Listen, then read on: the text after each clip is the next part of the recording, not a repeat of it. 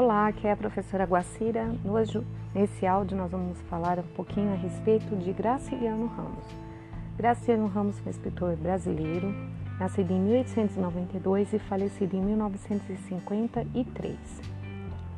É tido como o autor que levou ao limite o clima de tensão presente nas relações homem-meio natural, homem-meio social.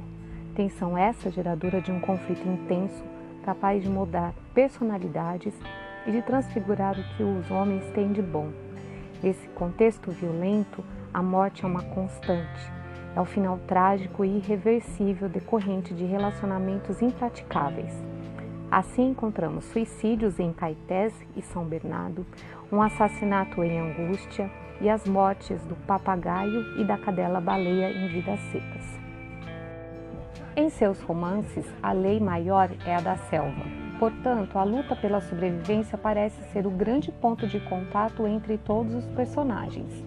Em consequência, uma palavra se repete em toda a obra do escritor: o bicho, ou ainda, como no início de Vidas Secas, viventes, aqueles que só têm uma coisa a defender: a vida.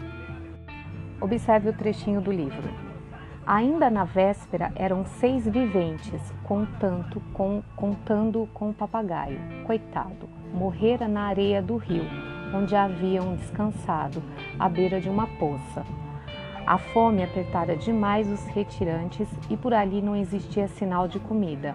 Baleia jantara os pés, a cabeça, os ossos do amigo e não guardava lembrança disto. As condições subhumanas nivelam animais e pessoas. Pensemos um pouco nessa curiosa família, dois humanos adultos, identificados apenas pelos nomes Fabiano e Sinha Vitória, eles não têm sobrenome. Dois humanos infantis sem nome, identificados como o mais velho e o mais novo. E dois bichos, o papagaio e a cachorra-baleia. Um identificado pela espécie, outro pelo nome próprio. O papagaio é sacrificado, devorado canibalisticamente, em nome da sobrevivência dos demais. A cadela, baleia, também é sacrificada, em nome da sobrevivência dos demais. Doente, ela atrapalhava a caminhada da família.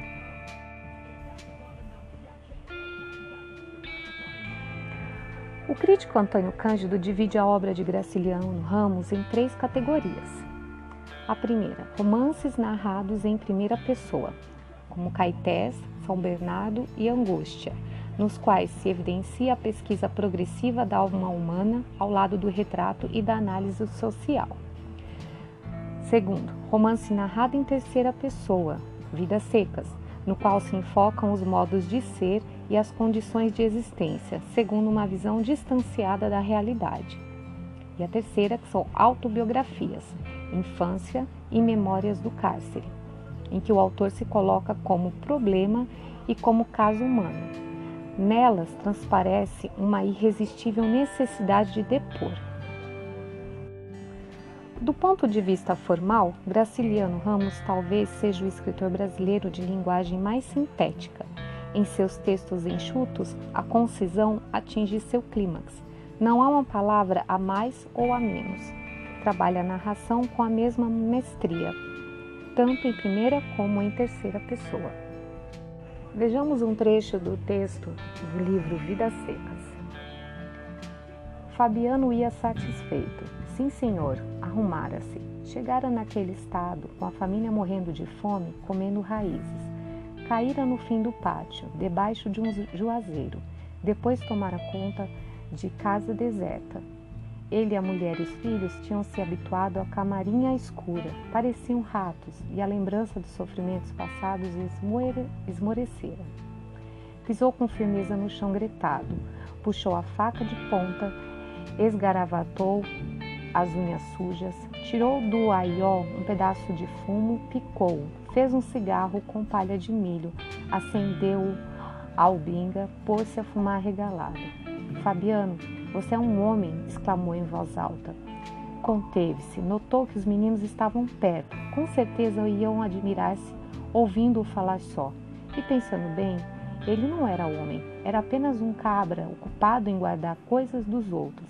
Vermelho, queimado, tinha os olhos azuis, a barba e os cabelos ruivos, mas como vivia em terra alheia, cuidava de animais alheios, descobria-se, encolhia-se na presença dos brancos e julgava-se cabra.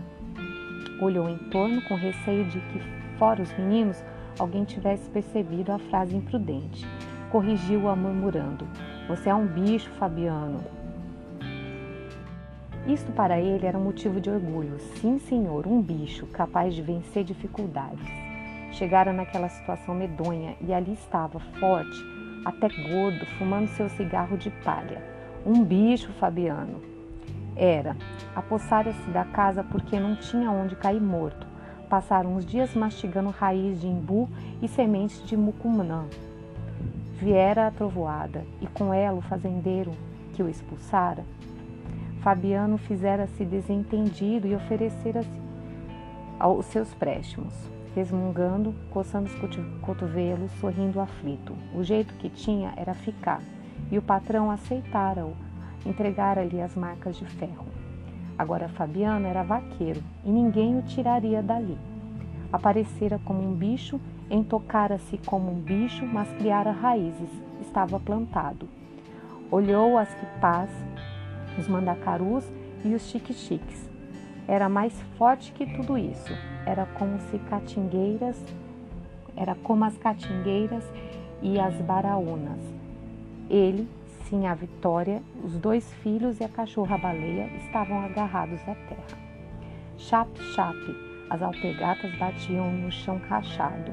O corpo do vaqueiro derreava-se, as pernas faziam dois arcos, os braços moviam-se desengonçados, parecia um macaco. Entristeceu. Considerar-se plantado em terra alheia? Engano.